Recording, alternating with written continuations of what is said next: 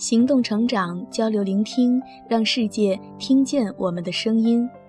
大家好，这里是 Scaleless Cast，我是本期主播杰莹。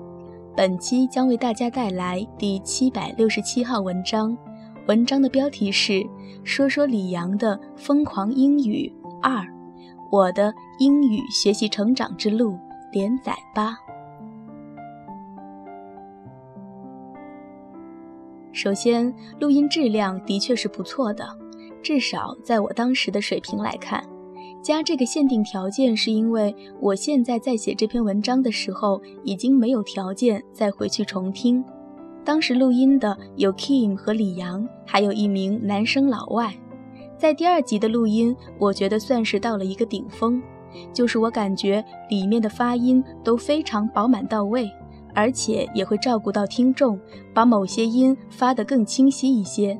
当时我有一位长辈也送给了我一套九十年代的英语语音发音的教材，上外出版的，是系统化的讲授音标和舌位的。但是其理论性由于太强，段位超出了我当时的水平，所以我啃不下去。其次，李阳在录音中扮演的角色给整个录音磁带增色不少。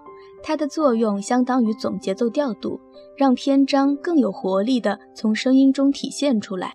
在录音中也会有一些幽默打趣的成分，你会感觉到李阳在很卖力地做好这个产品，用现在的话来说，就是在努力地逗逼了。不过有个有意思的事情，当时我从录音里面李阳和 Kim 的对话，有个念想闪过脑海，他们俩会不会有一些故事？这个想法一直在我心里埋藏了很久，我并没有去打探或者检索。那个时候互联网也不发达，直到十多年后家暴事件传出，我第一反应是复杂的：一是我以前关于李阳和 Kim 的猜想是靠谱的；二就是本身对家暴这个事件的反应了。上面这段话可能有的读者看了没有感觉。但是，如果你曾经在灯下对着复读机，为了把一句话学到尽可能的像原声，为了多掌握一些要点而反复揣摩，并且多次重听录音，如果你花了时间和心思在研习这本材料上，你大概能体会到我当时的心绪。后来，我又从同学那儿借到了《脱口而出》第二集，出版的时间正值北京申奥成功了。所以，磁带一开始由李阳庆祝北京奥运成功，让中国人说英语的开篇。客观地说，第二集的体验比第一集的要好。第一集里面的老外男生的声线相对单薄，所以大概也是他没有出现在第二集的原因。其实我的同学是很好的，第一集和第二集都让我学了很长时间，让我恋恋不舍。等到高一结束分班的时候，我发现他手里竟然有了第三集，但是他去读文科班，我去读理科，所以我也不好意思再借了。但是我浏览了内容，发现里面开篇的那几句话让我挺受鼓舞的。Today I believe this unique shape will completely change my life. Today I believe. That all my efforts will produce generous returns. Today, I believe English will be a powerful weapon in my life.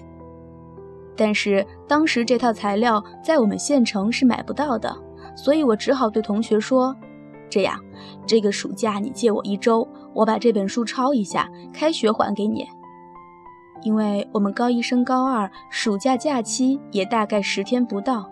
所以我就利用那个时间，把脱口而出第三集全部抄下来了。我把这本书抄在我的一个笔记本上，这个笔记本是我高一的班主任给我的奖励。奖励的原因是我在某一次期末考试英语单科的最高分。前文提到过高二的逆境生长，其实这个笔记本也陪伴我走过很多时光。我会在晨读的时候拿出来反复的朗读。如果在当时的视角，在外人看来，好像我是在痴迷李阳疯狂英语上，但是其实更本质的原因是我通过脱口而出这套材料，从当时相对封闭老旧的体系中窥视到了一个更大的世界，让我心心念念的不是李阳，也不是疯狂英语，而是一种课本之外的更多可能性。行文至此，还有一个细节，我突然想到，在那个时候，每周日下午市电视台会播放一个节目，叫《疯狂说英语》，这是李阳录制的 DVD 教程。我们的高中有周日上晚自习的惯例，所以周日下午，尤其是逼近上课的十点，会有一种浑身不自在的压抑感。而这个节目会让你跟着喊几句英文，其实还是比较神清气爽的。你不得不承认，当你在一个万马齐喑的场景下，突然有个人出现，告诉你可以试试大喊大叫的时候，这种差异化的体验还是很不一样的。到高中后阶段，县城里面的书店可以看到李阳的一些出版物了。不过那个时候，我看李阳的材料比较少了。我能回忆到的决策逻辑是从出版材料可以看到，李阳开始合作和一些机构开始出英语教学的教辅教材。我当时理解就是其他人编辑，李阳的贴牌生产。所以当我看到李阳一方面在演讲录音里面说。我教你不看选项就能做对完形填空，并且拿满分。另外一方面，在自己名下的出版物里开始教你如何分析选项，填哪个对的时候，这种不一致的拧巴已经让我感到不自在了。然后我也很清楚的知道，这是李阳疯狂英语，不是疯狂英语。本期文章就分享到这里。如果对我们的节目有什么意见或者建议，请在底部留言点评。如果喜欢我们的节目，请关注并且点赞。我们下期再见。